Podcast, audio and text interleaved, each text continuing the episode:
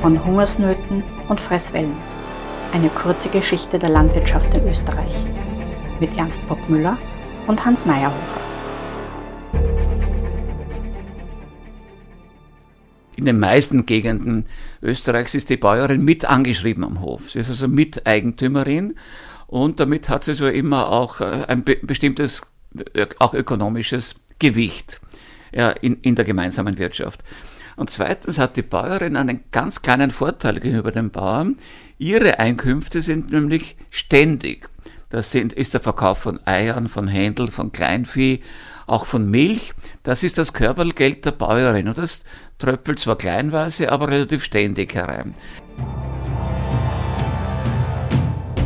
Die Geschichte der Land- und Forstwirtschaft in Österreich war immer und ist bis heute eine Geschichte der Veränderung. Nur eine Konstante bleibt. Das ist die Notwendigkeit, Lebensmittel und andere Rohstoffe wie Holz herzustellen. Mein Name ist Hans Meyerhofer. Ich bin Generalsekretär des Ökosozialen Forums und spreche in diesem Podcast mit dem Historiker Ernst Bruckmüller, einem der wohl profundensten Kenner der österreichischen Agrargeschichte und der Geschichte des ländlichen Raumes. Folge 11 Landwirtschaft vor dem Ersten Weltkrieg um die Jahrhundertwende lässt der Importdruck auf die österreichische Landwirtschaft nach und die Preise für Agrargüter steigen. In dieser Folge werfen wir einen Blick auf die Situation der Landwirtschaft um 1900 und speziell auf das Leben auf den Höfen. Herr Professor Bruckmüller, wie stellt sich die Situation der Landwirtschaft in Österreich zu dieser Zeit dar? Naja, äh, der große Teil der Bauern lebt eigentlich noch in kleinräumigen Marktbeziehungen. Die sind also von den großen, äh, von den großen Veränderungen kaum betroffen. Nun beginnt um 1900 aber eine eigentümliche Entwicklung, nämlich äh, Import, der Importdruck aus Amerika lässt nach. Die USA hatten ein gigantisches Bevölkerungswachstum erlebt. Das heißt, die in, in den USA erzeugten Lebensmittel werden zum Großteil im Land verbraucht und nicht mehr äh, nach Europa exportiert. Das heißt, in Europa beginnen die Agrarpreise wieder zu steigen. Es gibt eine neue Agrarkonjunktur und das war natürlich für die Bauern durchaus hilfreich. Auf der anderen Seite äh, hat die lange Depression auch zu, zu massiven agrarpolitischen Forderungen geführt, nämlich Forderung nach Hochschutzzoll. Diese Forderung wird seit vielen Jahren erhoben, setzt sich ausgerechnet 1905, 6 durch und 1907 beginnt die Phase eines hohen Schutzzolles für das gesamte Gebiet der äh, Monarchie die Preise weiter in die Höhe treibt profitieren dann hauptsächlich die ungarischen Agrarier, aber die böhmischen und mährischen, vielleicht auch ein bisschen äh, die, die, die österreichischen, aber nicht in dem Ausmaß.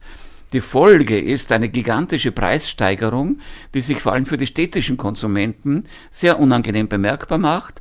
Weitere Folge Unruhen in den Wiener Arbeiterbezirken und die letzte Folge der Verlust der christlich-sozialen Mehrheit in Wien 1911.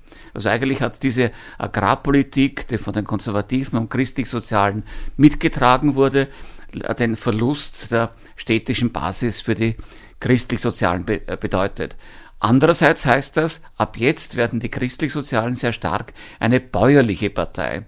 Sie werden jetzt eindeutig als Interessenvertretung der Bauern wahrgenommen und sie sind auch in Zukunft verpflichtet, diese Interessen zu vertreten.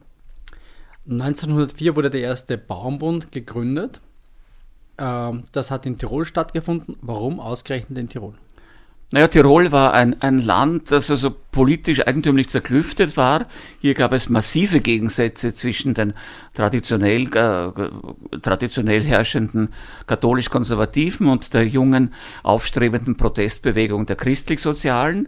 Und der Bauernbund unter Schraffel war also eine christlich-soziale Gründung, sehr zum, zum Ärger äh, der, der katholisch-konservativen. Die christlich-sozialen fordern eine massive Berücksichtigung äh, der bäuerlichen Probleme, fordern also Schutzzoll und Förderung des Genossenschaftswesens und so weiter und so weiter. Ähm, und das führt zur Gründung des Bauernbundes. Der Tiroler Bauernbund war nicht die erste politische Bauernorganisation, die dürfte eigentlich in Kärnten gewesen sein, 1884. Aber der Kärntner Bauernbund war deutschnational, liberal deutschnational, äh, während der Tiroler Bauernbund eben christlich-sozial gewesen ist. Kärntens Bauern bleiben überwiegend immer in diesem Lager. Die Tiroler bleiben dann auch immer im Lager des Tiroler Bauernbundes. Dann kommt äh, eine Gründung in der Steiermark 1899, das ist der katholisch, äh, katholische äh, Bauernbund Hagenhofers, also auch eine eher konservative Gründung. Es ist Zeichen einer neuen Mobilisierung der Bauernschaft. Und was interessant ist, es ist erstmals möglich, Bauern auch überregional zu organisieren. Was war hier der gemeinsame Anspruch? Der gemeinsame Anspruch ist, die Bauern zu vertreten, weil die Bauern sich in den traditionellen Körperschaften, in den Landtagen und im, und im Reichsrat zu wenig vertreten gefühlt haben. In den Landtagen stimmt das auch, weil ja äh, die Landtage immer noch nach einem sehr altertümlichen Kurienwahlrecht zusammengesetzt wurden und da war, war die Landgemeindenkurie, also die Kurie der bäuerlichen Vertretung, relativ stark unterrepräsentiert. Außerdem gab es in den meisten Landtagswahlordnungen für die Landgemeinden eine indirekte Wahlordnung. Also so wie 1848, äh, die, die Leute wählen, die, die Wähler wählen Wahlmänner und die Wahlmänner wählen dann erst einen Abgeordneten. Und auch das hat man abgelehnt. Man wollte direkte Wahlen haben. Welchen Anteil an der Bevölkerung hatte die Landwirtschaft damals? Unterschiedlich. In Niederösterreich äh, bei 50 Prozent, sonst also 60, 70, manchen Regionen 80 Prozent. Aber mit abnehmender, abnehmender Tendenz, also die Abwanderung aus der Landwirtschaft geht vorwärts, nicht katastrophal. Natürlich spricht man von Leutenot. Es gibt äh, zu wenig billige Arbeitskräfte und wenn die Knechte mehr verlangen, das, das, das tut den Bauern immer weh. Also Natürlich geht die Abwanderung weiter, nicht nur in die Industrie, sondern auch in das Gewerbe, in das Verkehrswesen. Wir erleben ja äh, in dieser Phase der Wirtschaftsentwicklung auch bereits einen wichtigen Aufschwung der tertiären Sektoren. Dienstleistung, Handel, Gewerbe, Finanzwesen, Verkehr, alles das äh, äh, braucht dringend viele, viele Arbeitskräfte und die versammeln sich überwiegend in den großen Städten. Wien wird ja um diese Zeit zur Millionenstadt, hat um 1910 bereits zwei Millionen Einwohner. Das hat natürlich gravierende Auswirkungen auch auf das Leben am Hof. Die Bäuerin und der Bauer haben ihr Einkommen oft äh, im, im, im Sinne einer saisonalen Einkunft. Das heißt, Getreide wird verkauft und dann ist Geld da. Wie ist das, wie ist es, wie ist gewirtschaftet worden? zu dieser Zeit? Ja, das ist ein, eine, eine hochinteressante Frage. Also erstens muss man vorausschicken, in sehr, sehr, in den meisten Gegenden Österreichs ist die Bäuerin mit angeschrieben am Hof. Sie ist also Miteigentümerin und damit hat sie so immer auch äh, ein bestimmtes, äh, auch ökonomisches Gewicht ja, in, in der gemeinsamen Wirtschaft. Und zweitens hat die Bäuerin einen ganz kleinen Vorteil gegenüber dem Bauern. Ihre Einkünfte sind nämlich ständig. Das sind, ist der Verkauf von Eiern, von Händel, von Kleinvieh, auch von Milch. Das ist das Körpergeld der Bäuerin. Und das tröpfelt zwar kleinweise, aber relativ ständig herein. Der Bauer verkauft das Großvieh, er verkauft Getreide, er verkauft Holz. Äh, und das kommt aber immer nur in, in, Blöcken herein. Also nach der Ernte wird verkauft oder wenn er Glück hat, kann er vielleicht das Getreide zurückhalten bis in den März, da ist es teurer als im September, logischerweise. Also wenn er genug Reserven hat und, und so weiter. Und, und das, das Vieh verkauft er, wenn halt die Schlachtreife gegeben ist oder wenn er Aufzucht, äh, einen Aufzuchtbetrieb verkauft hat, dann das Jungvieh äh, irgendwo hin, auch wenn es so weit ist. Also das gibt, da gibt es eben bestimmte Termine. Der Bauer bekommt also das Geld unregelmäßig. Die Bäuerin wenig, aber regelmäßig. Und mit dem wenigen hat sie sehr viele Aufgaben. Sie macht eigentlich auch die Ausgaben für die Kinder. Sie macht die Ausgaben für die Patenkinder, denn jeder Bauer ist mehrfacher Pate. Äh, vor allem die wohlhabenden Bauern haben also äh, ist mehrfach Goethe oder Godel für, vor allem die Godel, äh, für eine ganze Reihe von Patenkindern und die müssen dann auch zu Ostern oder an anderen Feiertagen auch bedacht werden. Das ist alles Aufgabe der Bäuerin.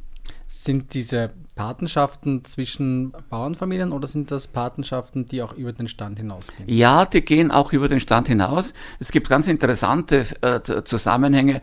Also die, die, die wohlhabenden Bauernfamilien sind nicht nur innerhalb der eigenen Verwandtschaft Bauern, sondern oft auch Paten äh, für die Innenleute, also für, für, für Leute, die zur Miete am Hof wohnen oder in einem Nebenhaus wohnen oder für andere äh, mit dem mit dem Hof so ständig verbundene Arbeitskräfte. Das kann man sich heute kaum mehr vorstellen, aber es gab so äh, bestimmte Kleinhäusler, die einfach ständig mit einem Hof äh, verbunden waren, ständig dort zur Arbeit hingingen, quasi irgendwie zum Haus gehört haben.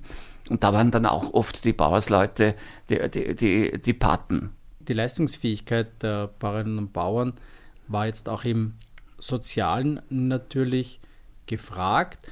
Aber wie hat sich die jetzt Richtung der Kriegszeit entwickelt? Naja, äh, in der Kriegszeit erweist sich, dass die Landwirtschaft auf dem Gebiet des heutigen Österreich doch noch relativ schwach ist. Das hängt damit zusammen, äh, dass die, die, die Modernisierungsanforderungen doch noch zu wenig ausgeprägt waren. Äh, denn bis 1914 wurden die Großstädte, vor allem Wien und Graz, das sind also bis heute die wichtigsten Städte in Österreich, ja von auswärts versorgt. Das Vieh und das, äh, und das Mehl kamen aus Ungarn, der Zucker kam aus Mähren oder Böhmen.